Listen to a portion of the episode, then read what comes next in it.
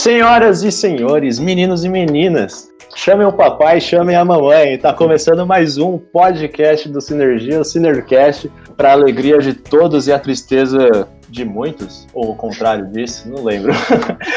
eu tinha pensado numa abertura engraçadinha, mas eu acho que eu me confundi e acabei perdendo tudo de mim. Se você tivesse continuado, ia ficar da hora, aqui, cara. Mas estamos aí, meu nome é Giovanni Fialho, eu tô aqui com a Jade. Ah, você vai entrar? Jade, fala oi, por favor. Oi. Eu achei que vocês estavam regravando. Não, agora é tudo, ó, a partir do momento que eu falei, já tá entrando no ar tudo. Tô aqui com o João João também, Salve, galera. Karen, Hello, hello. e por último, e tão pouco importante, o Sonzinho. Fala família.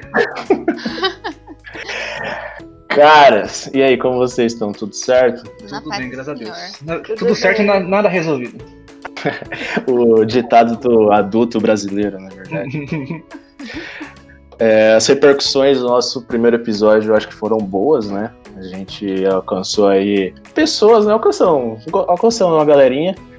E pelo que eu vi aqui, a gente conseguiu bons elogios. Aí você pode estar se perguntando, viu aqui onde?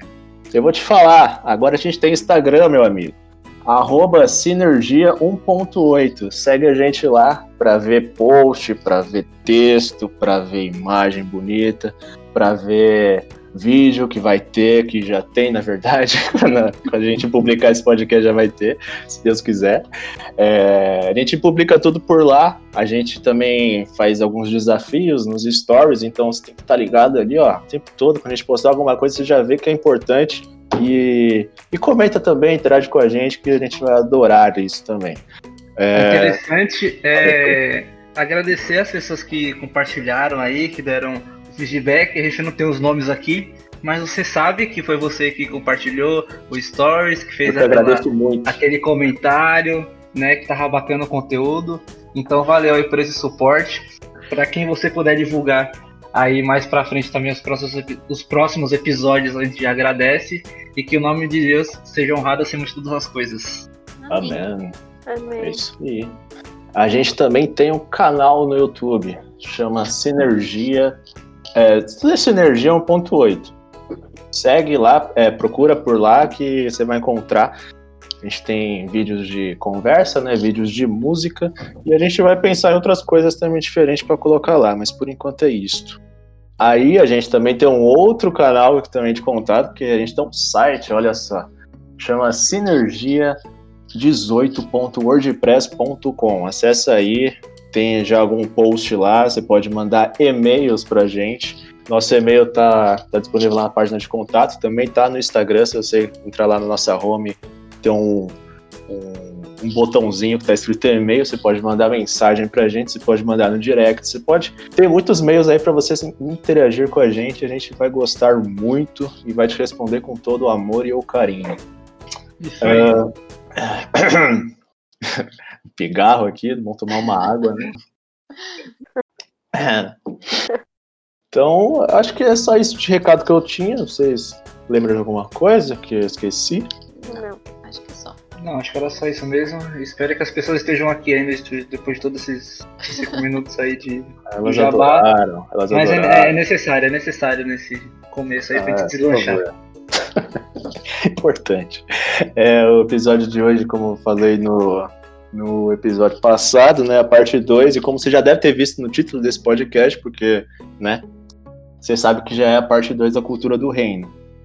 Então a gente vai retomar isto nos próximos minutos, quem sabe horas, brincadeira, minutos. Vamos lá. Cultura do reino. A gente precisa fazer uma recapitulaçãozinha só para situar a galera. A gente terminou falando, a gente terminou o episódio anterior falando sobre a- as ações práticas do, do reino, né? Como se vive nesse reino. Como é que a gente pode introduzir essa cultura nas nossas vidas?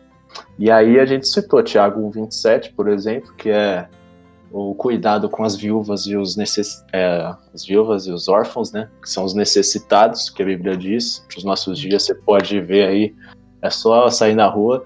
No momento a gente não pode, né? A gente tá no momento de quarentena. Mas às vezes que dá, quando a gente não tava nisso tudo, quando a gente saindo na rua, a gente sabe que é necessitado. E a Bíblia, Deus, Tiago, desde sempre, Deus estava falando isso pra gente, que os necessitados sempre vão ter, né? E a gente é uma, uma obrigação moral a gente cuidar uns dos outros. A gente terminou aquele podcast, né, discutindo sobre a, a aplicação do reino, né? E quando a gente pratica o reino, a gente pratica o amor onde Deus é o próprio amor. E é bem interessante é, esse conceito. E é isso que a gente vai trabalhar hoje também, né? Tentar explorar um pouco mais sobre esse amor que é capaz de fazer coisas realmente impossíveis. Exatamente. É, e como você falou, John, a gente tem que ir por caminhos mais práticos, né? Porque esse lance de cultura, a ideia, né, como um todo, ela é, parece muito abstrata. Então, quando a gente coloca situações práticas, igual Jesus muitas vezes fez nas suas parábolas, eu acho que fica mais fácil da gente entender em primeiro ponto, né? E depois as outras pessoas também que estão ouvindo isso aqui entender. Isso mesmo, isso nessa posição que você colocou da cultura, né? A gente não pode esquecer. Cultura é toda a produção humana, né? Toda aquela prática humana. Então, se a gente quer praticar o reino, a gente tem que fazer, né? Tem que fazer acontecer, fazer isso através das ações, das ações do reino, né? Uh, ah, Para começar, eu acho que no, no exemplo prático que a gente tem, o primeiro da Bíblia, né? Que, que, é, que é relatado, é lá em Gênesis 4:9, que ali narra a morte de Abel, né? E aí Deus tem um, uma conversa com ele e, e aí nessa conversa Deus pergunta para Caim onde é que estava Abel. E aí Caim ele ele joga uma dá uma de João antes de você entrar nesse ponto. É, no último tema a gente enfatizou, é, enfatizou que a cultura é interage entre os seres humanos. Então, para a gente ter essa cultura de cuidar, a gente precisa interagir. E aí, quando Deus entra perguntando para Caim onde está o irmão dele, é nesse sentido, cuidado. Aí pode exatamente. continuar.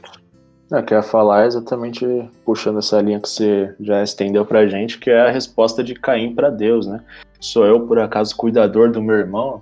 Ele fala para Deus. Então é como se ele tivesse se eximindo da responsabilidade de, de cuidar do ser humano, né? Então é cada um por si, Deus por todos, é mais ou menos nesse sentido que ele fala. É, eu não sei se você chegou a dar ênfase na história de Caim e Abel, que aí é quando Deus pede um sacrifício para os dois filhos de Adão e Eva. Uhum. E aí Deus aceita o sacrifício de Abel, não aceita o de Caim. Caim fica possesso da vida com isso e vai lá e mata o irmão. E aí Deus vem questionar Caim de onde está Abel. E aí Abel responde, oh, perdão, Caim responde a Deus com desdém. E aí tem essa pergunta que eu acho bem. O cara tem que ter né? É, chegar em né? Deus culhão. e responder, por acaso eu sou responsável? É colhão na forma irmão, negativa. Eu achei... É. é. Mas aí, achei petulante. Quantas vezes a gente também já não respondeu dessa forma, só que não exatamente com essas palavras, ou com as nossas atitudes. Então, tipo, a Sim. gente fica questionando, tipo, caraca, mano, pra falar uma coisa dessa pra Deus ainda, né? Mas uhum. Deus é bem claro que quando a gente deixa de fazer para um dos filhos dele, a gente deixa de fazer para ele. Então, tecnicamente, a gente já deu essa resposta milhões de vezes. É verdade. Não é problema meu, não é culpa minha. Fulano é responsável Exatamente. pelos próprios atos. Você né? que se vê. Ah, sim, é. E... Ele sabia muito bem onde estava se metendo. Vocês que lutem, falar... né? É. A gente. E a frase que a gente. Vai, fala. é... A frase que a gente mais usa, só pra terminar meu raciocínio, é a, a salvação individual. Então, tipo, Nossa. cara, quando a gente fala isso, é praticamente. É cruel igual, a, né? É, a salvação é individual, sim. Você não tem que cuidar do seu irmão o tempo inteiro, mas, tipo, percebe o egoísmo na, na frase? Sim, muito. E a gente adora ficar terceirizando as coisas, né? E principalmente aqui com, com a culpa que tá nesse, nesse contexto. Não com a culpa, né? Mas é essa responsabilidade, no caso que, de, que Caí tinha de cuidar de Abel, e vice-versa, ele não quis tomar essa responsabilidade para si quando Deus falou com ele também, né? De certa maneira ele tentou se esquivar, como também a Jade falou, né? Nesse contexto aqui de que quando a gente estuda as coisas passadas da Bíblia, a gente fala, tipo, pô, o povo de Israel fazia aquilo e fazia aquilo outro. Só que os, é, só o tempo mudou, só a cultura mudou e às vezes a gente, a gente pratica as mesmas coisas que eles faziam, sabe? Às vezes diretamente, às vezes indiretamente, mas isso, esse, isso de a gente terceirizar a culpa é muito importante e é importante a gente rever também, porque nós sim somos responsáveis uns, uns pelos outros. Claro que foi aquilo que a gente falou na semana passada, não no sentido de cuidar da vida do outro, mas é, no sentido negativo, mas de se importar e ver o que a pessoa precisa. E agindo dessa maneira, a gente já está agindo conforme a cultura do reino. Do mundo. Do mundo, é. Ou do tipo, não, agindo, agindo assim é.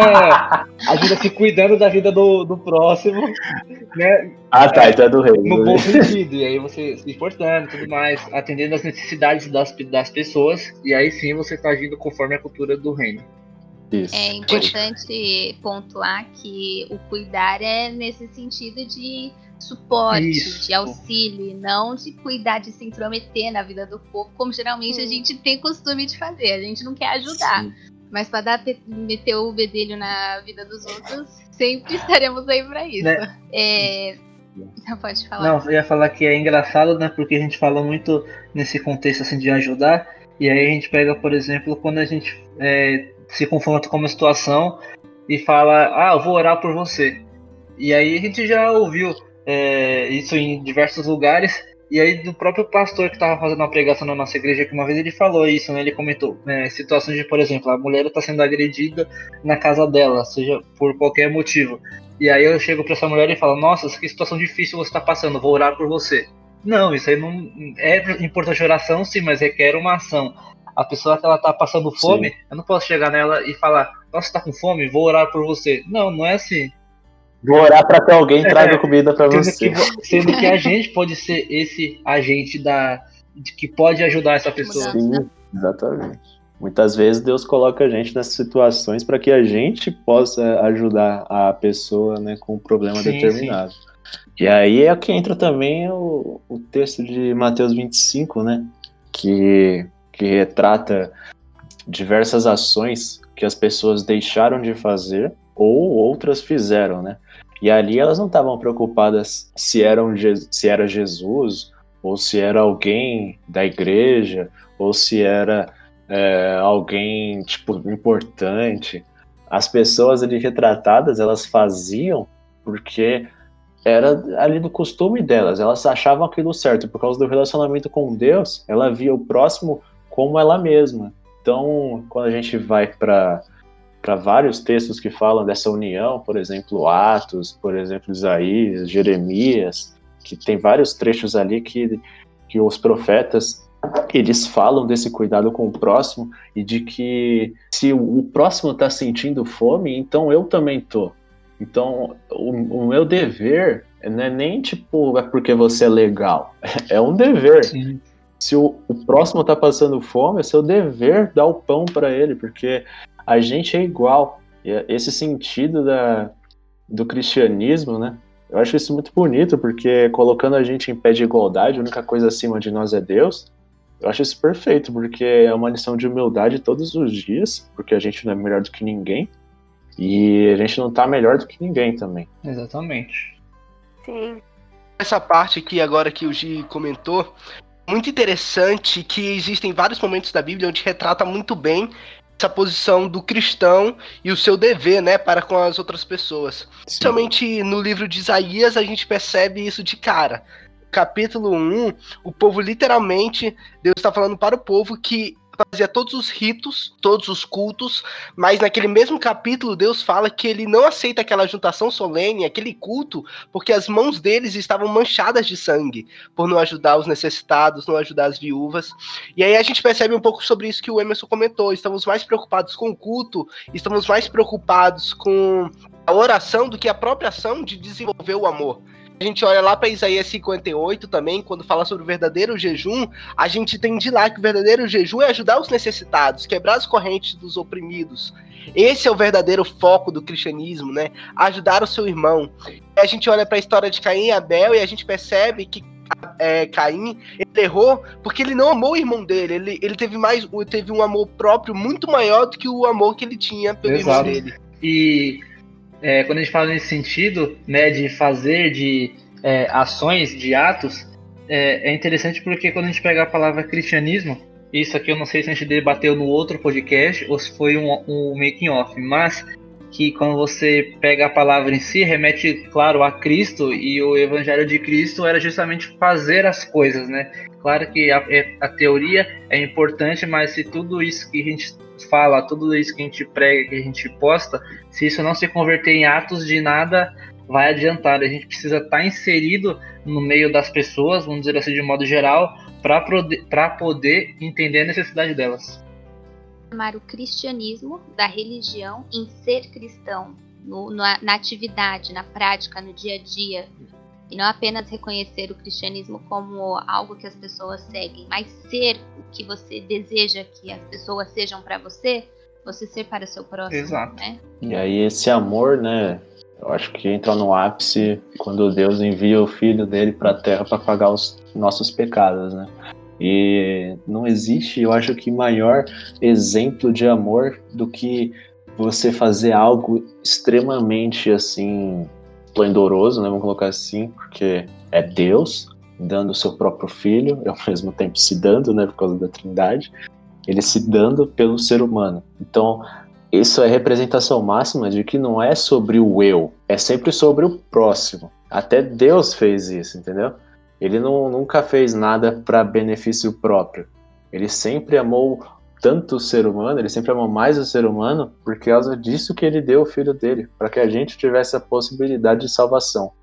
Ponto, a gente pode até citar algo que a gente já tinha comentado antes, sobre quando a gente estava falando de reino, da classificação de reino ser usado na biologia para agrupar seres semelhantes, e aí a gente, sendo do reino de Deus e sabendo que Ele é amor, sabendo que nós somos semelhantes a Ele, nós temos que, como por obrigação, ser amor também. Ele foi o amor primeiro, por que, que nós não podemos ser o amor também? É o mínimo que a gente pode fazer. Né? Exatamente. Né? E nesse sentido, é, é interessante porque a gente precisa também aprender a, a, amar, né? A gente simplesmente não começa a ajudar as pessoas é, do nada.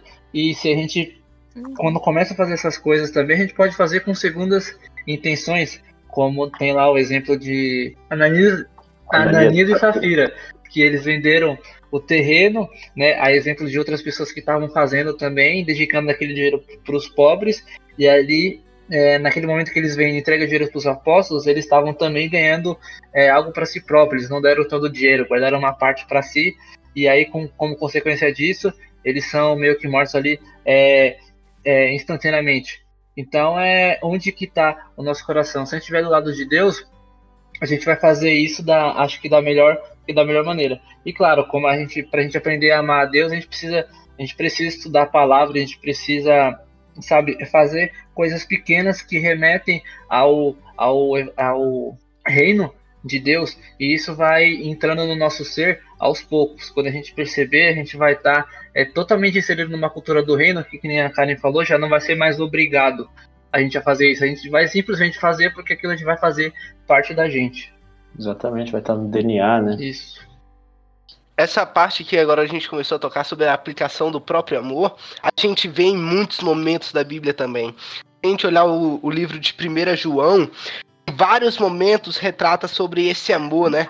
Em 1 João capítulo 3, 18, fala que, filhinhos, não amemos de palavras, nem de língua, mas de obra e de verdade. Aqui, mais uma vez, Deus mostra que o amor, ele é prático, ele é uma ação para com o meu irmão, né? Não é para comigo, mas é visando o melhor para o meu irmão. a gente olha lá no capítulo 4 do mesmo livro de 1 João, versículo 7 fala que, amados, amemos uns aos outros, porque o amor procede de Deus. Ou seja, o meu ato de amar não é simplesmente um ato de uma ação ou um sentimento, mas é um relacionamento, como o próprio Emerson falou, com Deus. Eu só posso amar se eu tenho um relacionamento com Deus. Porque o, o amor que eu sinto para com meu irmão é, vem dele. E aí a gente percebe que o, o, nosso relacionamento com Deus é um triângulo, né? Eu olho para o Pai e o Pai me convida a olhar para o meu irmão. E aí começa esse processo onde o amor é distribuído para todas as pessoas. O próprio livro de João, aqui, 1 João, ele declara que tudo aquilo que Deus dá, as riquezas, os bens, é em benefício para com as outras pessoas. É, é uma ideia de que eu não recebo para mim, eu recebo para dar aos outros, né? Essa ideia de distribuição. E o reino é isso, é compartilhar, é, é, é viver esse amor intensamente. Exatamente. É interessante. é interessante também que quando Jesus ele fala lá em João 3, 34, não, 4, 34, desculpa. Jesus fala que a comida dele, né, o que move ele, o que, o que dá energia para ele, é fazer a vontade daquele que enviou fazer a vontade de Deus e realizar a sua obra. Então, o que deve mover a gente, né? Esse contato que você falou também com o amor. O amor a gente sabe que é, é Deus, né? Que aqueles que não conhecem a Deus não sabem o que é amor. É, então você, você começa a relacionar esses temas e aí você vê que exatamente o que o João falou, não tem como você não amar a Deus e amar o próximo ou vice-versa. Porque é uma coisa relacionada com a outra. E a, essa vontade de Deus é você amar as pessoas ao seu redor, à sua volta, fazer a diferença na vida daquelas pessoas. E Jesus é o exemplo prático maior disso. Exatamente, como, como consequência de você amar a Deus, você automaticamente ama o próximo. Não tem como você amar a Deus e não amar o próximo. E isso dá para ter como exemplo, é, eu já, é, já vi algumas pregações que os pastores eles, eles põem como exemplo de relacionamento de cruz. Então, ou seja, a estaca que está em pé, ela, ela remete ao meu relacionamento com Deus. Enquanto a estaca que fica de lado, ela remete ao meu relacionamento com as pessoas. Então, se eu não tiver um relacionamento é, vertical com Deus, eu não vou conseguir ter um, um bom relacionamento horizontal, que é com as pessoas. Então, importante, antes de tudo, é a gente tentar amar, amar a Deus. E isso até põe como o meu exemplo também, porque eu já comentei com essas pessoas aqui que estão na mesa com a gente, que 15 anos na igreja foi começar a, a compreender o que é amar a Deus tipo, de uns dois anos para cá. Então, tipo, é como se eu fosse um nenezinho, uma criança na fé. E quanto mais você vai se afundando nesse amor, que é pô, lendo a Bíblia, estudando os livros que remetem a, a Cristo, a Deus, você vai compreendendo todo, todo esse amor. E isso é interessante, que o nosso, o nosso relacionamento com Deus reflete automaticamente com o relacionamento com as, com as pessoas que estão à nossa volta. Isso nosso, e aí a gente pode concluir que se o nosso relacionamento com, com Deus está bom, consequentemente, o, o, nosso relacionamento com as pessoas também vai ser uma, uma benção para elas também. É, gente... é, por falar. É, calma aí. Por falar em relacionamento, como é que a gente pode desenvolver esse relacionamento com Deus? É, antes da gente aprofundar nesse assunto, é aquele paralelo bem comum, bem clichê que a gente sempre faz como um relacionamento de namorados, onde você precisa conviver com a pessoa, você precisa conversar com a pessoa. Se você não tiver o costume, o hábito de estar próximo a ela, você não vai ser capaz de amá-la. É, como que você ama algo que você não convive, que você não, não tem afeto? E uma coisa engraçada, pelo menos eu vejo dessa forma, é que você, se você estiver ruim com Deus, abre umas aspas aí, só para vocês entenderem meu ponto. Se vocês estiverem ruim com Deus, vocês não conseguem. Vocês não, né? A gente. A gente não consegue ter um relacionamento bom com o nosso próximo. E quando a gente uh, não tem um relacionamento bom com o nosso próximo, isso também abala nosso relacionamento com Deus. Então tá tudo meio interligado, sabe? Com certeza. Eu acho que na verdade, é, quando o nosso relacionamento não tá bom com Deus, a gente não tem um relacionamento bom com o nosso próximo. Porque a base principal é o relacionamento com Deus. Então, se eu tenho um relacionamento com Ele, É óbvio que a gente vai falhar às vezes, vai falar alguma coisa que chateou alguém, vai agir de uma forma errada, porque a gente tem um processo de mudança. Mas a gente vai sentir isso, vai tentar melhorar e tal. Mas a partir do momento que, tipo, eu faço alguma coisa, ou, tipo, alguém precisa de ajuda e eu não tô nem aí, aí o meu relacionamento com Deus tá sendo afetado e eu não tinha percebido até então. Porque a gente vê quando o nosso relacionamento com as pessoas estão afetados. Não é porque, tipo, não é inverso se o meu relacionamento Não, tipo assim, não adianta você querer é, chegar lá na frente do mendigo e ajudar ele, porque você não vai conseguir ajudar uma pessoa que você não conhece, né? E quem consegue ensinar esse tipo de amor pra gente, porque esse amor é divino, ele não é humano, é o próprio Deus. Então o Giovanni colocou como que a gente ama a Deus, cara, pelo menos para mim é estudando a palavra. Não tem como você descobrir outras maneiras de, de amar a Deus se você não estudar, sabe? O próprio Jesus fala pra gente buscar ele dessa maneira. A, a palavra, a Bíblia, é uma palavra de vida, né? Então ela dá significado quando você pede a direção do Espírito Santo. Nossa, cada vez que você abre, tem uma revelação ali para você. Então, pelo menos para mim, eu vejo muito dessa maneira. E aí, aos poucos, você vai melhorando os seus traços de caráter. Claro que, exatamente o que a Rádio falou, é, a gente não é perfeito, a gente está numa caminhada constante e aqui nós cinco a gente se une aqui também para se juntar nessa caminhada junto com você que está ouvindo também porque a gente sabe que, que não é fácil, mas meu se apegar a Deus e estudar a palavra dele que ele tem usando qualquer outro tipo de suporte, seja música, uma pregação, sabe? Hoje a gente tem inúmeras vias para poder estudar essa palavra, então acho que buscar ele é, é literalmente sabe? A gente estudar sobre Deus é um dos caminhos principais para a gente aprender a amar Ele de verdade, porque aí Ele vai se revelando para a gente. Beleza, é, aproveitando esse gancho que o Emerson colocou, eu, eu, acredito que essa pergunta que o Gi fez é uma pergunta super importante, né? Como nós devemos amar a Deus, como fazemos para amar a Deus. E eu acho que ela vai muito além de somente só do estudo a gente vê aqui. Eu, eu tô curtindo muito 1 João porque fala bastante sobre esse amor, né? E no, uhum. e no capítulo 4, do versículo 10, fala que nisso consiste o amor. Não em nós, não que nós tenhamos amado a Deus, mas em que ele nos amou primeiro e enviou o seu filho para nos salvar. Aqui a gente percebe o seguinte: que a nossa relação com Deus é ele nos amando, e não eu amando ele é porque eu só amo porque ele me amou. E, e por ele ter me amado e por ele ter enviado o seu próprio filho para amar, hoje eu, como tenho a salvação que o seu próprio filho me deu, agora eu sou enviado pelo próprio Pai para amar as outras pessoas também.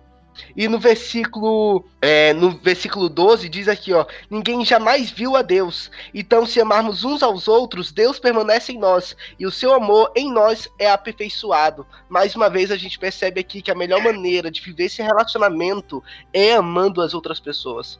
Quando eu amo, quando eu faço tudo isso para com meu irmão, eu vivo o reino. Eu vivo uma cultura de ajudar o outro. É como a gente estava falando na semana passada, né? Sobre a, a, cultura do reino de Deus e a cultura do mundo, né? Do reino do mundo. Cultura do reino do mundo é baseada no amor próprio, no ódio, no egoísmo, na no ganância, enquanto a cultura do reino, a cosmovisão do reino é baseada no amor principal foco. E a gente vê durante todo o evangelho Deus mostrando esse amor. A gente vê através da vida dele, né? Um, um ser um, um ser onipotente vindo lá das mansões celestiais para conviver com pecados. Por isso que estavam cheios de erros para nos dar a salvação, né?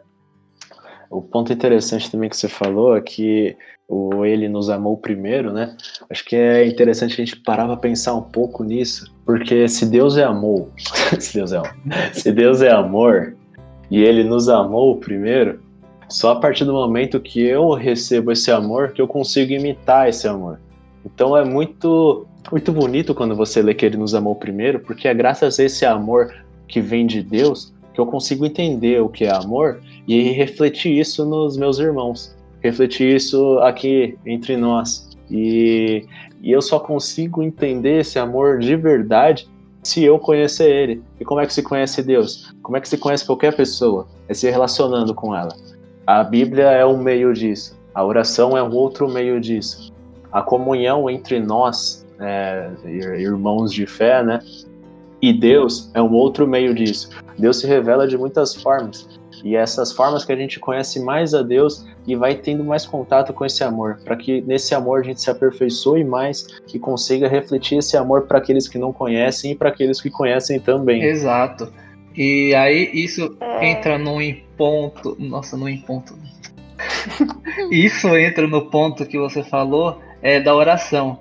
Eu, quando estava falando agora há pouco, eu frisei muito a Bíblia, mas a oração também é um caminho muito importante, né? Um dos principais também, porque é o nosso, é o nosso momento, é o nosso jeito que ele deixou pra gente de se relacionar com ele. Assim como a Karen falou que um relacionamento entre duas pessoas é a conversa, é você saber dos segredos, é você saber das coisas certas, das coisas erradas que a, aquela pessoa fez, compartilhar das alegrias, compartilhar das, das tristezas. Isso tudo se encontra dentro, dentro, de um relacionamento. E por que, que você gosta de, de, de determinada pessoa? Porque você se relaciona com ela e você sabe que ela tem os gostos parecidos e enfim, é agradável estar com aquela pessoa, de conversar. E a mesma coisa para Deus, no sentido da oração. Tipo, pô, tive um dia inteiro de trabalho, vou chegar, vou me ajoelhar, falar com Deus, não no sentido de, de Senhor, mas no sentido de um pai que ele cuida da gente. E você, sabe, conversar com ele como pai, olha, aconteceu isso no meu dia, meu trabalho foi assim, meu estudo foi assado, né? É, encontrei com fulano, encontrei com ciclano, e é esse relacionamento de coisas cotidianas que torna o nosso relacionamento com Deus mais íntimo. E a partir do momento que a gente vai tendo mais intimidade com Deus, assim como você vai ganhando mais confiança da pessoa quando você pega mais intimidade com ela, é a mesma coisa para o nosso relacionamento com Deus. É, e nisso, é, quando a gente tem esse relacionamento com Deus, a gente se torna um com Ele. Assim como Jesus era um com o Pai, a gente também se torna um com o Pai, pelo meio, por meio de Jesus. E quando a gente se torna um com Ele, a gente vive para Ele, a gente entende o que Ele sonhou para gente, a gente entende o que Ele quer, os desejos dele, as vontades deles, vira a nossa vontade, o nosso desejo. Então, a gente consegue fazer as coisas pelo outro, a gente tem a vontade, o desejo, não é algo que a gente faça por obrigação ou porque, ah, eu tenho que ajudar o próximo porque tá aqui na Bíblia falando que eu tenho que ajudar o próximo, mas porque a gente compartilha esse coração com Deus e meio que sente o que ele sente pelo próximo, sabe? A gente começa a amar o outro também. Entrando nessa linha de relacionamento, é, entre nós e Deus, entre nós e, e nós mesmos, no sentido de eu e meu próximo, a gente tem uma noção clara de que reino a gente está seguindo, né? O John John explicou, citou, na verdade, os, os dois reinos, né? O reino de Deus e o reino do mundo, que Jesus ele é, é, retrata no Evangelho como um reino de César, né? Da Deus que é de Deus e da César que é de César, dois reinos duas perspectivas de vida distintas. E aí, conforme o meu relacionamento com o próximo, ele vai se afetando, automaticamente o meu relacionamento com Deus também. E, e nessa afetação, a gente vai é, trocando de reino aos poucos. Ou seja, é, se eu estou em César, eu começo a dar mais atenção para Deus e ao meu redor, ao meu próximo, eu estou fazendo as coisas boas para o meu próximo, visando o bem-estar dos meus, do, dos meus entes, da, daqueles que eu não conheço também. Estou visando coisas que estão além de mim, eu estou indo para o reino de Deus. E se eu estou no reino de Deus e eu estou começando a dar mais atenção para mim, para as minhas opiniões, para o meu bem-estar, esquecendo as outras pessoas, pensando só em mim, eu, eu, eu, eu, eu estou indo para o reino de César, onde o, o eu é o adorado, onde não existe Deus no trono, só existe eu. E as minhas expectativas é o que valem. E aí, entrando no, nas ações que a gente tinha falado lá no começo, como é que a gente pode representar isso de uma forma mais prática? Acho que uma história viria bem a calhar, né? Como Jesus sempre fazia, as parábolas eram formas de ele apresentar o reino dele de uma forma mais fácil para as pessoas. E aí a gente vai para uma história bem conhecida, que é em Lucas 10, de 25 a 37. Então abre sua Bíblia em casa que a gente vai ler um pouquinho está escrito lá. Lê aí pra gente, Karen. Certo dia, um especialista da lei se levantou para pôr Jesus à prova com esta pergunta: Mestre, o que preciso fazer para herdar a vida eterna? Jesus respondeu: O que diz a lei de Moisés? Como você a entende? O homem respondeu: Ame o Senhor seu Deus de todo o seu coração, de toda a sua alma, de toda a sua força e de toda a sua mente. E ame o seu próximo como a si mesmo. E aí Jesus respondeu: Está correto, faça isso e você viverá. Calma aí. Vamos, vamos pegar uns trechinhos e vamos entrar mais nesse texto aí. Vamos mergulhar no que, no que ele diz. No comecinho a gente está vendo que Jesus está lá, né, fazendo seu ministério, e aí chega um doutor da lei, né, um mestre da lei, um intérprete da lei, depende da, da tradução da Bíblia. E por já por essa por esse começo a gente entende que aquele cara não era qualquer cara, não era igual nós aqui, que não tem instrução, só boas hum. vontades. Hum. Ele era estudioso e ele, é, ele acima é... de tudo, tinha respeito para a época, né? Exatamente. Era uma pessoa importante. Ele era um cara que realmente manjava da lei. E o que é a lei? Bom a gente contextualizar também. A lei é nada mais nada menos que o Pentateuco, a Torá, os cinco primeiros livros da Bíblia, do Gênesis até Deuteronômio. E ali é, é a história mais ou menos do, do povo de Israel, e quando Deus entrega as leis, ele vai citando mais leis ali para a, a vivência do povo no deserto, e depois dele, né, como as pessoas devem se tratar, como elas devem tratar a terra. Tem uma porção de leis lá que devem seguir o, o povo até, até sempre, né? É uma lei perpétua, muitas delas. Algumas não. Aí a gente é um assunto para outro podcast. Aquela era a lei que o, o doutor, que as pessoas no tempo de Jesus estudavam, os sacerdotes, os escribas, os fariseus, toda essa turma inteligente. Estudavam esse tipo de coisa. E aí ele vem para perguntar para Jesus Mestre, o que farei para herdar a vida eterna? Então já é uma coisa que a gente. É, não sei se a gente tocou. Pergunta no... capciosa, é, né? então, uma pergunta capciosa que eu não sei se a gente tocou no, nos outros podcasts, falando que quem faz as coisas é Deus, né? Não nós. Então quando se pergunta ah, o que, que eu posso fazer, falei, Jojo. É, não, eu ia complementar isso que você tá dizendo, cara. Como é que. essa parte é muito interessante, né? O que farei eu para herdar a vida eterna? Uhum. O que, que o herdeiro faz para herdar alguma pois coisa? Pois é, né? Ele simplesmente é filho, ele não faz nada. Ele é descendente do pai, né?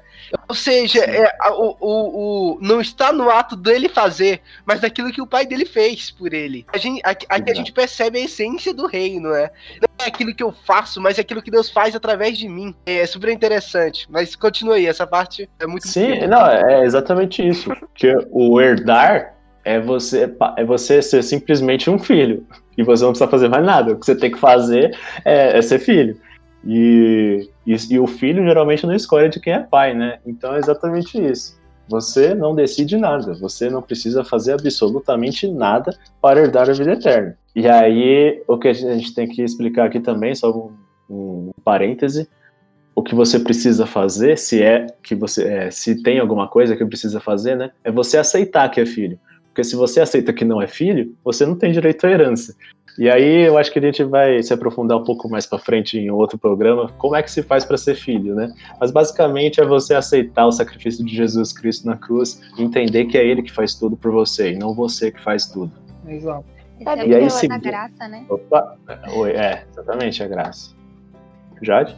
É, é que eu, eu tava prestando atenção no que você tá falando, que eu achei muito interessante também, é porque a gente sempre tá atrás de, tipo, de ter a vida eterna, de ir pro céu, mas a gente não para pra pensar de, tipo, quem é que tá lá? Eu sei que a gente tem falado bastante sobre isso, mas é algo que me chamou a atenção no texto, que ele fala como faz uhum. pra ir da vida eterna. Então, tipo, Sim. é muita preocupação em ir pro céu e em ser salvo, mas é muita pouca preocupação em realmente viver o reino, que nem a gente tá falando, em amar a Deus de verdade. E, tipo, quando você amar ele, ter um relacionamento com ele e viver o reino, você não vai se preocupar em, tipo, cara, eu preciso ir pro céu. Você, tipo, simplesmente vai, porque você ama Deus mais do que ama e querer ir pro céu. É, exato, Exatamente. isso aí é um ponto importante também, porque até uma das promessas de Deus, então quando a gente vê lá no, se eu não me engano, é Apocalipse, me corrija se eu estiver errado, que ele fala que vai foi lá pro céu justamente para fazer mansões pra gente e tudo mais. Tem um lar esperando a gente, muito bonito, sabe, com coisas maravilhosas. Só que essas coisas, né, ruas de ouro, casas esplendorosas, esse não é o sentido de você ir pro céu, sabe? Não é minha casa, minha vida. Realmente é você entender que pô, Deus está lá, então eu vou para o céu para justamente estar com Ele no céu. Então não importa, ponto, não importa se você, é, vamos dizer, que você não ame Deus e você não, beleza, eu vou para o céu, vou viver eternamente lá provavelmente o céu vai ser um lugar chato para você, porque você não vai saber o porquê que você tá lá. Se você não ama a Deus, se você não conhece Deus, se você não reconhece Deus na sua vida e o quanto Ele ama o ser humano é, e o quanto Ele ama cada um de nós individualmente, não vai ter sentido essa pessoa ir para o céu. E no ponto que a Rádio falou, é mais difícil a gente se, per se perder para entrar no céu, justamente por isso, porque a gente já ganhou, é um presente. Tipo, você só não vai para o céu se você realmente recusar. E tem, assim, você tem que fazer muita coisa para você não ser salvo, sabe? Então, ele, Deus, ele dá ele oportunidades pra gente diariamente. A gente pode voltar nesse ponto que você falou, Emerson, a gente pode voltar na história de Caim e Abel.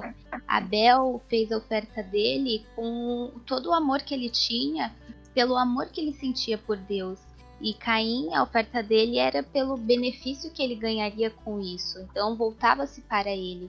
Então que a gente possa ser mais como Abel do que como Caim. No, depois, no decorrer é. da história, Caim tem outra reviravolta no relacionamento dele com Deus. Mas do ponto que nós citamos, é, Caim estava vendo só o que ele ganharia ao oferecer um sacrifício para Deus e não o que realmente Deus representava na vida dele. Sim. E isso que eu falei é muito. É muito mais uma preocupação tipo, eu não quero morrer, eu não quero ir pro inferno. Então, a chance que eu tenho, a oportunidade que eu tenho é ir pro céu. Então, tipo, cara, tenho que ir pro céu, sabe?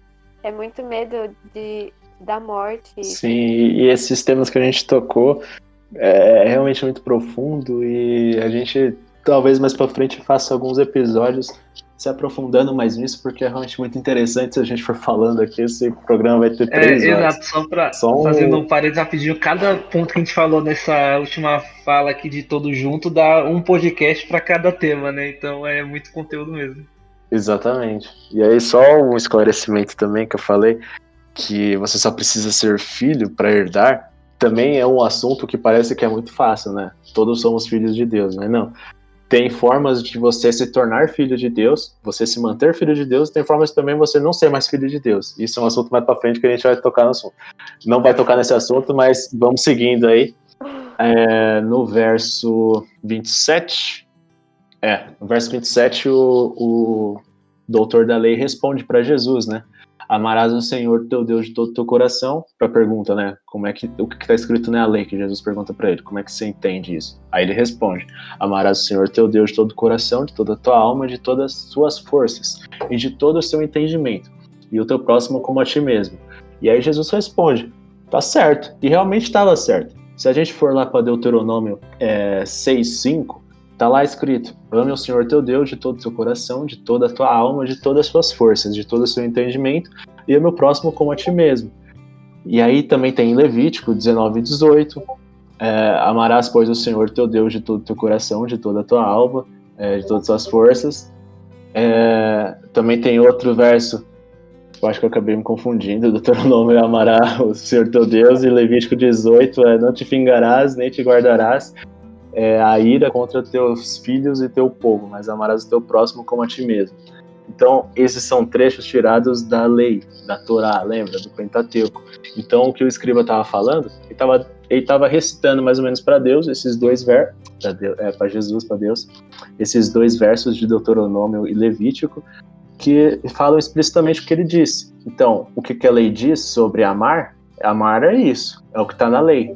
E aí você acaba, deix... acaba entendendo um pouco que aquele escriba, será, é, porque tem algumas traduções que falam, né, intérprete da lei. E aí eu tava me perguntando, será que esse cara interpretava realmente a lei? Ou será que ele decorava? Eu acho que ele decorava. Se a gente continua lendo os versos 29 e 30, é, ele pergunta para Jesus, e aí a Bíblia diz assim: ó, o homem, porém, querendo justificar suas ações, perguntou a Jesus: E quem é o meu próximo?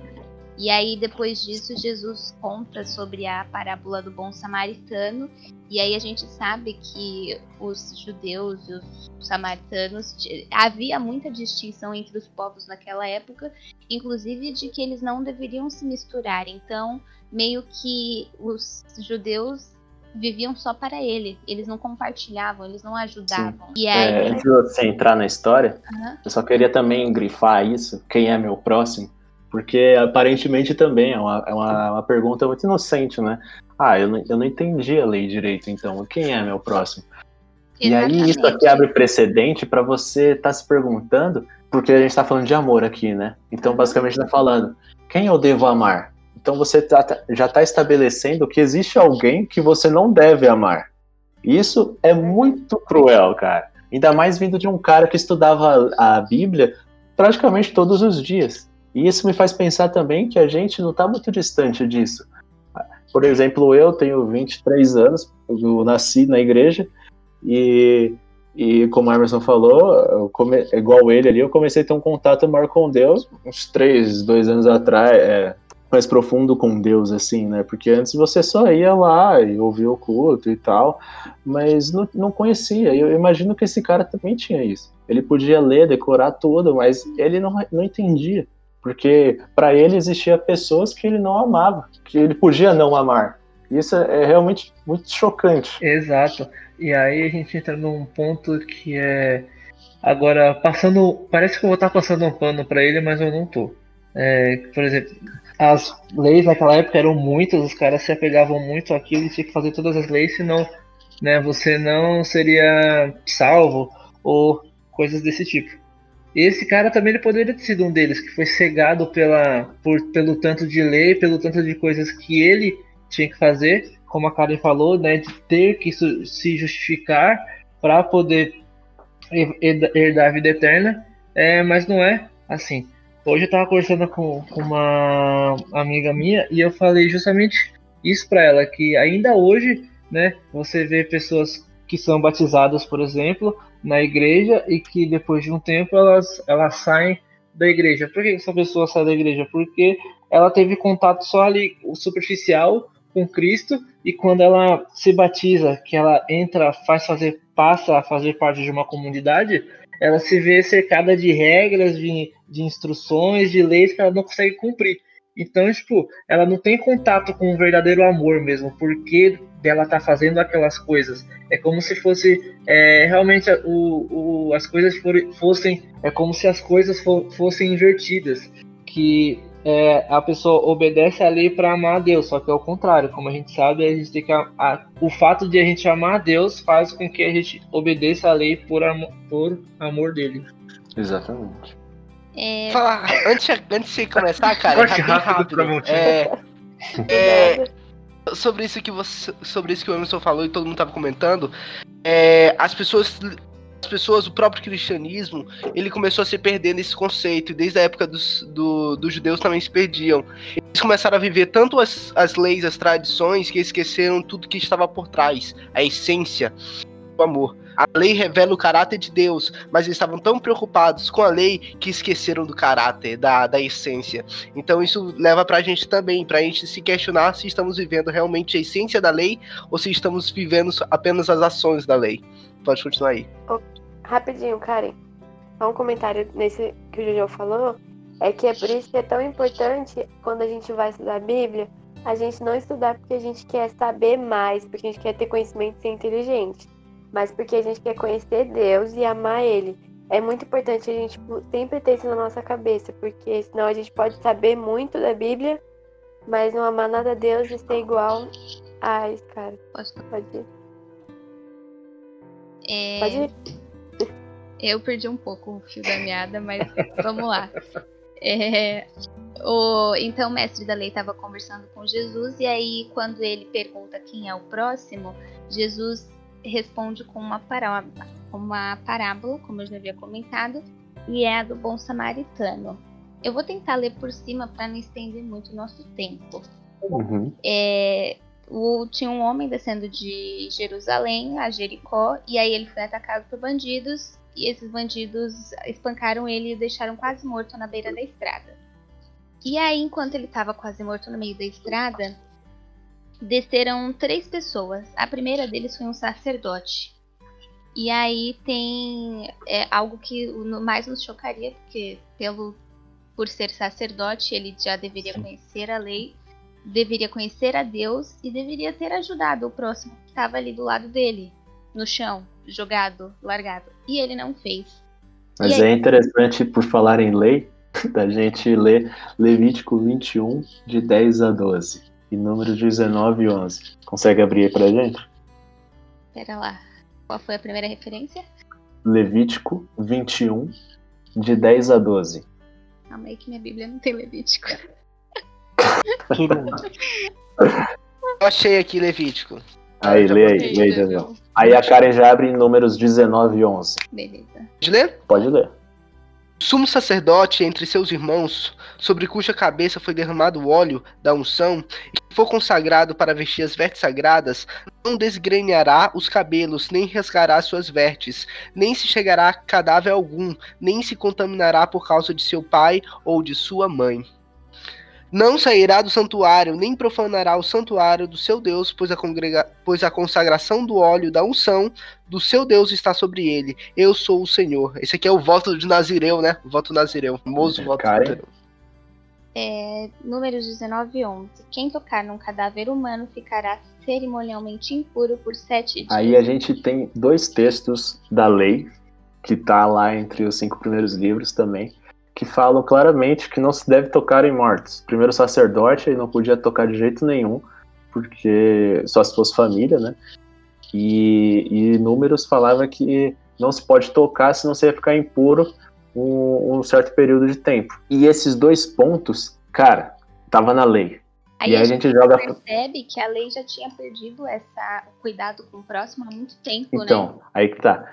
A gente joga para a pergunta do, do, de Jesus, né? Como é que o, o doutor da lei interpreta, e ele, respe, ele responde conforme a lei.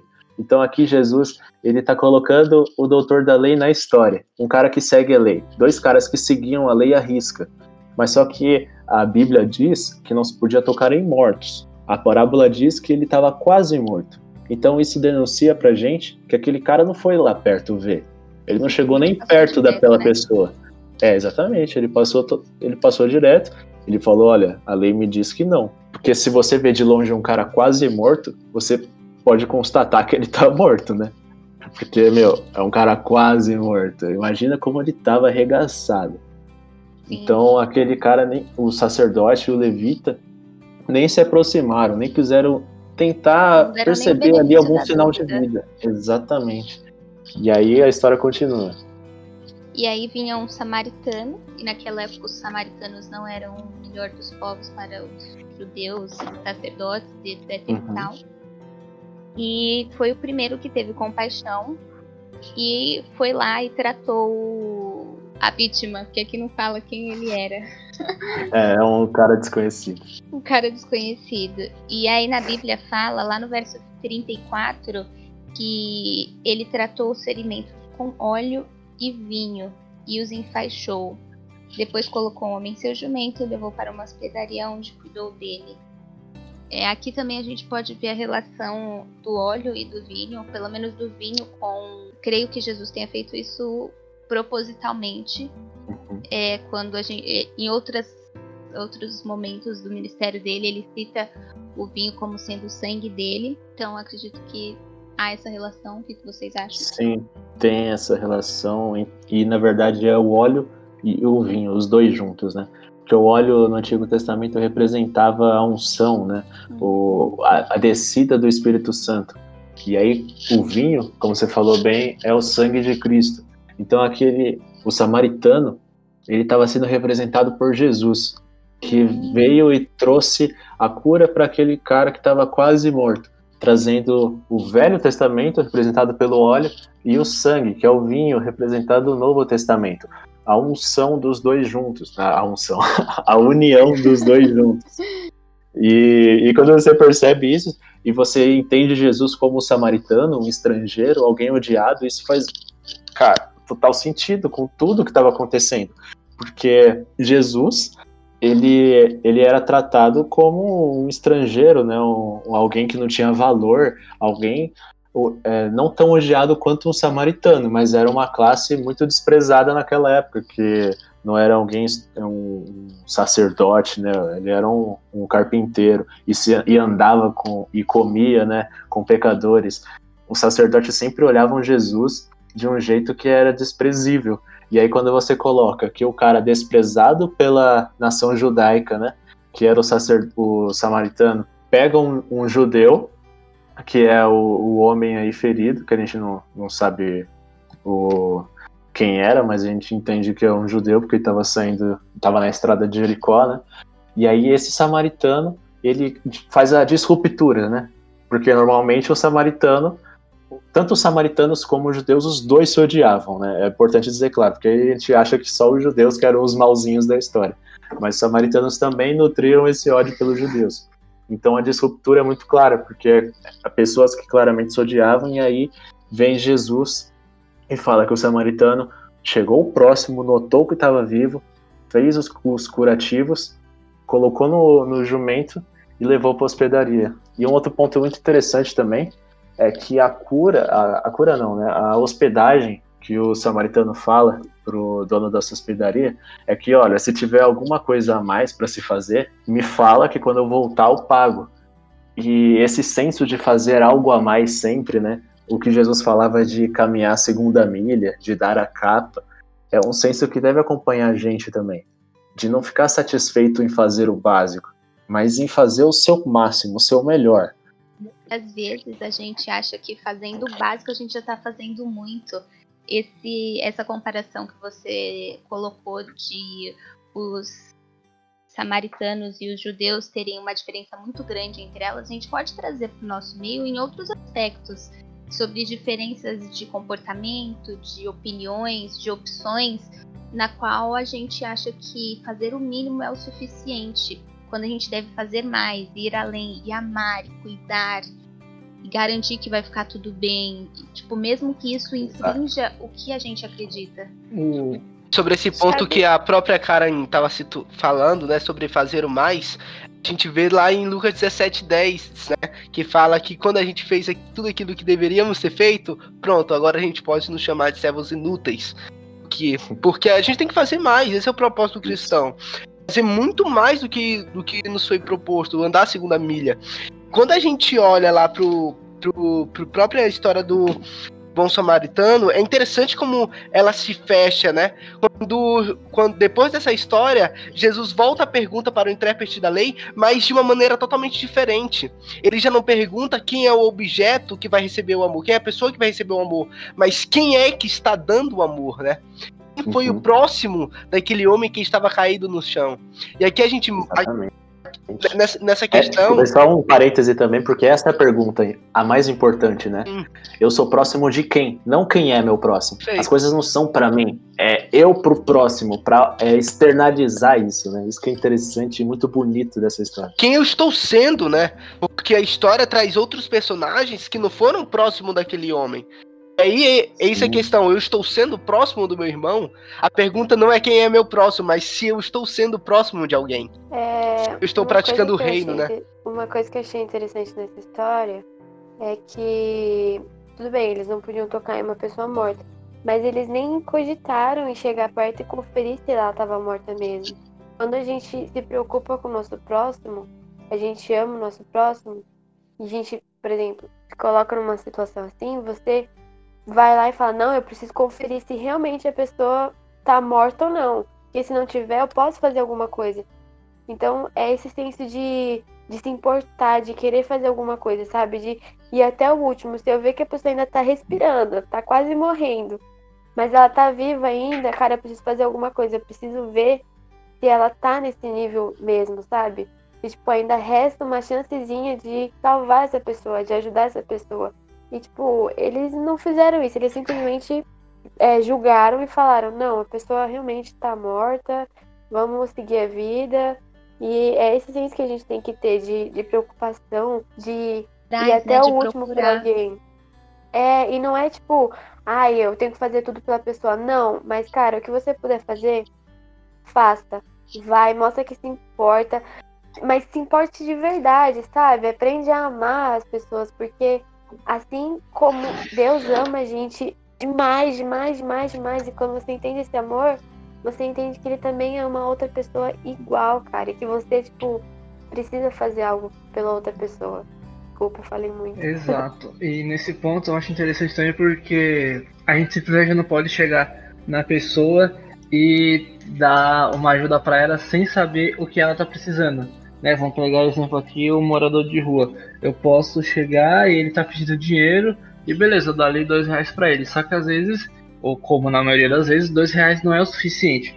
Claro que eu não faço isso, mas o ideal seria que a gente pô, sentasse com aquela pessoa e conversasse com ela e, saber quais são as necessidades daquela pessoa, sabe? Não só ficar né, esse, esse como se trata de morador de rua, de mendigo, fica muito estereotipado só o dinheiro, mas as pessoas também são seres humanos, então a gente se importar e perguntar o que a pessoa precisa, né? Isso muda toda a dinâmica. E aí você perguntar para uma pessoa o que ela precisa, aí vai depender de você o quanto que você está disposto porque ali você vai precisar investir mais do que dinheiro, vai precisar investir tempo, né? Talvez uma, uma coisa que tenha mais valor para você e o tempo, pelo menos para todos nós, é o bem mais valioso que nós temos. Então, passar tempo com uma pessoa é realmente você se importar com ela. Sim. E aí, cara, como é que a história termina? Só um último comentário ah, referente ao que o Emerson falou. É, a gente não precisa nem levar tão longe, como você disse, o mendigo fica aí estereotipado, mas para o nosso. Quanta gente hoje, por exemplo, na situação que a gente está, de corona e tudo mais, quanta gente não está passando necessidade porque não está trabalhando e tudo mais. E o desprender tempo não é nem só pela conversa, mas, por exemplo, é, sei lá, ir no mercado, montar uma cesta básica para alguém, ir lá e comprar. Além da parte do dinheiro, você tem que tirar o seu, o seu esforço, assim, você tem que parar a sua rotina para isso. Então, tipo, são muitos, muitos aspectos que a gente pode pensar em mudar do nosso comportamento para que a gente consiga ser uma bênção na vida do nosso próximo. E finalizando a história, né? Como o Jojo já tinha comentado, Jesus pergunta então para o mestre da lei: qual desses três você diria que foi o próximo do homem atacado pelos bandidos? E, impressionantemente, o mestre da lei responde, responde certo, aquele que teve misericórdia dele. E aí Jesus finaliza dizendo: então vá e faça o mesmo. Então, essa é a lição de ser o próximo do nosso próximo e não apenas Sim. Pontuar quem é, mas pontuar se eu estou sendo o próximo. O interessante também da, da, da resposta, né, do, do líder religioso é que ele, em algumas traduções, fala usou de misericórdia ou tratou com bondade. Em ambos os casos, a gente tem um verbo antes, né? Que me, me fala de ação. Então não é um simplesmente algo passivo. É algo que você precisa fazer. Igual a gente falou no início, falou no fim do último podcast, na parte final né, do último podcast, tudo se trata sobre ações. Ações que eu tenho com o próximo que vai refletir as ações que eu tenho para com Deus também. Quando você fala de ações, a gente lembra também um pouco sobre como tudo isso iniciou, né, esse podcast, tentando retratar um pouco sobre a relação do reino, né, com a cultura e tentando entender um pouco mais sobre essa cultura do reino. Entendemos sobre a cosmovisão, a forma como nós enxergamos o mundo e a partir dela nós criamos nossa cultura. E aí vem vários questionamentos sobre essa parte de onde está a, a nossa cosmovisão, né? Onde está a nossa. É, onde está a forma como enxergamos o mundo. E quando a gente interage com a Bíblia, a Bíblia literalmente muda a nossa cosmovisão, muda a nossa forma de pensar, a nossa forma de agir. As pessoas elas têm mais importância, as ações sobre a, o amor se tornam mais relevantes. E tudo isso com um propósito. O propósito que a gente possa viver igual Gênesis 1, 26, de forma semelhante de Cristo, né? A, a imagem e semelhança de Deus, a ideia do imago Dei, imitatio Dei, né? De ser cada vez mais semelhante a Deus. E quando lemos a Bíblia, vivemos o reino, a cada, cada dia vivemos com a intenção de imitar a Deus, Cristo e revelar esse amor para todas as pessoas. Exatamente. E aí, quando você fala de imitação, né? Aí traz também pra gente no, no começo, ali praticamente no meio do nosso podcast que a gente falou de de, de que reino né, a gente pertence, a qual reino a gente pertence. E a imitação, ela representa claramente qual reino você pertence. Porque se você imita a Deus, se você se preocupa com o seu próximo, se você põe acima das suas expectativas, acima dos seus benefícios, o próximo, você está consequentemente imitando a Deus. E por padrão, é, por padrão não, por consequência também você está fazendo parte desse reino de Deus. Mas por outro lado, se você escolhe viver para si mesmo, para suas expectativas, para o seu benefício, para suas alegrias, onde o próximo não tem vez, onde o próximo é simplesmente um coadjuvante na história, você está vivendo no reino de César. E se você quiser trocar para esse reino de Cristo, o, a boa notícia, a boa nova que hoje a gente traz, que Jesus trouxe quando ele veio andar aqui na terra, é que as portas estão escancaradas. As passagens estão de graça e a gente pode entrar nesse reino de Deus a qualquer momento. Isso é de extrema importância ser falado, porque muitas vezes as igrejas pregam que você simplesmente não pode fazer parte desse reino porque você está muito sujo, porque você tem muitos, muitos pecados. Vou contar um segredo para vocês, a gente também tem, todo mundo tem. E, e Deus desceu para a terra porque a gente tinha pecado. Se não fosse os pecados, ele não teria vindo aqui e morrido por nós. Por causa desses pecados que Jesus veio, viveu, morreu e hoje está no céu, intercedendo por cada um de nós e, e chamando a gente para fazer parte desse reino, para viver pra, pra, com Ele eternamente. E essa é a maior boa nova de todas. Existe chance, existe possibilidade. Vou chorar. Alguma conclusão final para vocês? É, eu tenho só um comentário. É, parece ser difícil quando a gente fala assim de ver a necessidade do nosso próximo, mas não é tão difícil assim. A gente pode começar com coisas pequenas, a gente pode começar com o respeito com o nosso próximo e às vezes até dentro da nossa casa é, ser um pouco mais compreensivo e ter a mente mais aberta ao que o próximo pode estar necessitando e continuar nessa linha de pensamento assim. Para toda grande corrida precisa de um pequeno passo. Então, comece dos primeiros Exato. passos. Exato, a gente é, colocou, eu, colocou, eu no caso, né, coloquei morador de rua, por exemplo, mas não se trata só disso também, não que a gente tem que ajudar todos os mendigos, é, tem que fazer aquilo que está ao nosso alcance e como a Karen falou, em casa também é um jeito de a gente ajudar o próximo no nosso trabalho, né? Como a gente está falando do contexto de reino, quando a gente fala de viver essa cultura do reino, ter o caráter parecido com Cristo, é exatamente isso. Então, no nosso trabalho, na nossa faculdade, a partir do momento que a gente põe o, pré, o pé para fora de casa, como que a gente pode ser uma bênção para as pessoas que a gente vai atingir, sabe? Então, é isso que tem que mover os nossos, os nosso, nosso caminhar né? Tem que passar a pensar mais dessa maneira. É, eu acho que na verdade começa dentro de casa, né? Essa mudança, com que a gente sempre convive. Então isso é muito importante mesmo. E lembrando também, como vocês falaram, não tem como a gente abraçar o mundo. Não tem como a gente fazer tudo por todo mundo. E a gente vai falhar às vezes e tudo bem. O importante é a gente sempre ter esse foco na nossa cabeça e tentar mudar cada dia. E Emerson, você roubou a minha frase, tá? Eu não gostei. Eu que falo isso. Desculpa. é isso. Fala, eu vou chorar então. Já que todo mundo tá comentando, vou, vou comentar também sobre essa, essa última parte, né? É, a gente pode deixar desses dois podcasts aí que realmente existe uma interação entre essa relação de cultura com o reino, né? Existe uma prática do reino. E a gente nunca possa esquecer dessa prática, né? Nunca po possamos esquecer dessa essência do cristianismo, que é viver o amor, viver para o amor, o próximo, viver para o próximo, né? E, é, e assim aumentar nosso relacionamento com Deus. Eu acho que todo esse podcast é mais uma forma de esperança que a gente pode deixar para todas as pessoas de que podemos praticar o reino aqui, né? O reino não é, só, não é simplesmente Sim. aquilo que virá, mas o reino também é está aqui agora. O reino é Deus. Eu posso mostrar Deus para as pessoas. Isso é, isso é, isso é a principal mensagem. Exatamente. O reino não é um lugar para onde a gente vai. O reino também é o lugar da onde ele vem. Não falei, não, esquece, quarta parte. Eu tentei, eu tentei fazer esclarecer a frase que eu falei da outra vez e eu não consegui de novo. Muito bem. Vamos orar? Só deixar eu fechar um. Eita, não, vamos lá, agora é pra fechar mesmo, né? É, se as coisas parecerem difíceis, se você se perguntar como que eu posso ser o reino no meio do que eu estou vivendo, ou no meio das pessoas que eu estou vivendo, ore, peça sabedoria a Deus e ele lhe atenderá. Amém. Amém. Vamos Não é orar. mais um comentário. Tá bom. Quando eu puder orar, vocês falam. tá? Pode ir, só que se fazer graça. Ah, tá. Nossa, Jade, você roubou minha função, não gostei, né? Realmente. É, realmente. tá ofendido.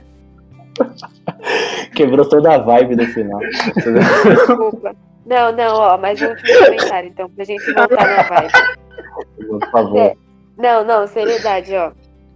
Lembrando que a gente falou de todo o reino aqui na Terra, de como a gente tem que viver, mas vamos lembrar também que um dia Jesus vai voltar e a gente vai viver isso com ele, a gente vai viver o reino lá no céu, face a face com ele. Então, quanto mais a gente tem um relacionamento aqui, quando a gente chegar lá no céu, mais vontade de abraçar ele, ver ele a gente vai ter e mais feliz a gente vai ser. Então, mesmo que a gente passe dificuldade aqui, e às vezes seja difícil a gente mudar e conseguir fazer tudo isso, vai valer a pena, porque um dia a gente vai estar vivendo com Amém. ele. Amém. Vamos orar.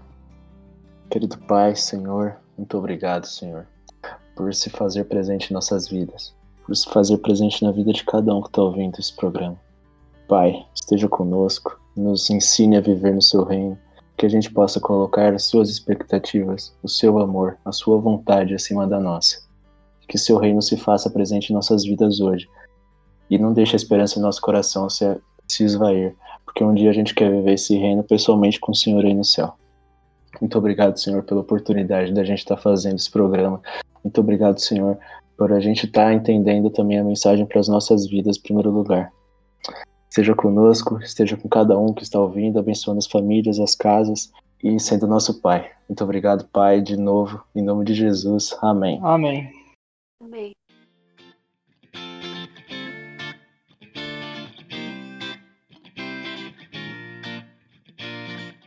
Fechamos, fechamos essa dupla, cultura do reino. É importante dizer também que esse assunto ele é extremamente extenso. A gente podia estar falando isso aqui o ano todo, mas a gente escolheu essa- esses dois pontos porque a gente entendeu que é o que é mais necessário hoje na vida das pessoas para que elas possam botar em prática, né, essa vivência, esse ensinamento da palavra de Deus. É, temos comentários finais para finalizar mesmo assim. Um, Tenho pedido. me segue lá no Instagram, meu. Não, eu, quero, eu queria É, também. que semana que vem estamos aí de novo, se tudo der certo, se Deus quiser, com um novo tema. Então, para você descobrir um novo Ah. tema, você tem que comparecer aqui. Com novas Hum. pessoas Se você também, tiver né? alguma sugestão de tema, alguma coisa que te encabula a mente, que te deixa encabulado, Muito importante. Aonde faz essa sugestão, Karen? Pode mandar no nosso e-mail, lá no nosso site, sinergia18.wordpress. A gente vai deixar ele em algum lugar, em alguma rede social. e vai ter Vai estar no Instagram, que eu acho que é mais fácil das pessoas acharem. Isso, Instagram, no tudo no Instagram. Manda É. no direct, nos comentários. Arroba Sinergia Chama nós. 1.8. Ah, isso aí, Sinergia 1.8. Isso aí, segue Estamos lá, esperando vocês. Segue, Manda curte, compartilha, comenta. manda sugestão. Compartilha com todo mundo, com o comenta. vizinho, com a mãe, com a tio, com a tia, com o primo, Com o papagaio. com o papagaio. Sempre ouvi isso, mano. Quem Eu vai nunca ter um papagaio, velho? Compartilhar com o papagaio. Eu tenho um vizinho que tem, viu? Caraca, eu velho. também. Aí. E qual o problema de ter um Ah, papagaio? Parece antigo. Por que prenderam uma ave numa jaula É. errado, hein, Emerson? Por quê, né? Eita, meu Deus, continua. Perdoe, Já perdoe. Parou pra pensar que conta os presídios são grandes É, papagaios? mano. Verdade. Ah, a gente ficava jogando nisso papagaio do vizinho. Fazendo coisa errada, né? O papagaio não fez nada. filho. Ele se deixou ser pego, culpa É, dele. ele não fez Brincadeira. nada, né? Que- que que Senhoras e tá senhores. Muito obrigado por ouvir a gente, por já compartilhar esse, esse programa com, com todo mundo que a Karen também citou aí. Meu nome é Giovanni Fiari, eu encerro por aqui. Tenha uma boa semana, fique com Deus, aquele abraço, um beijo e tchau. Valeu, Falou, falou. família. Falou.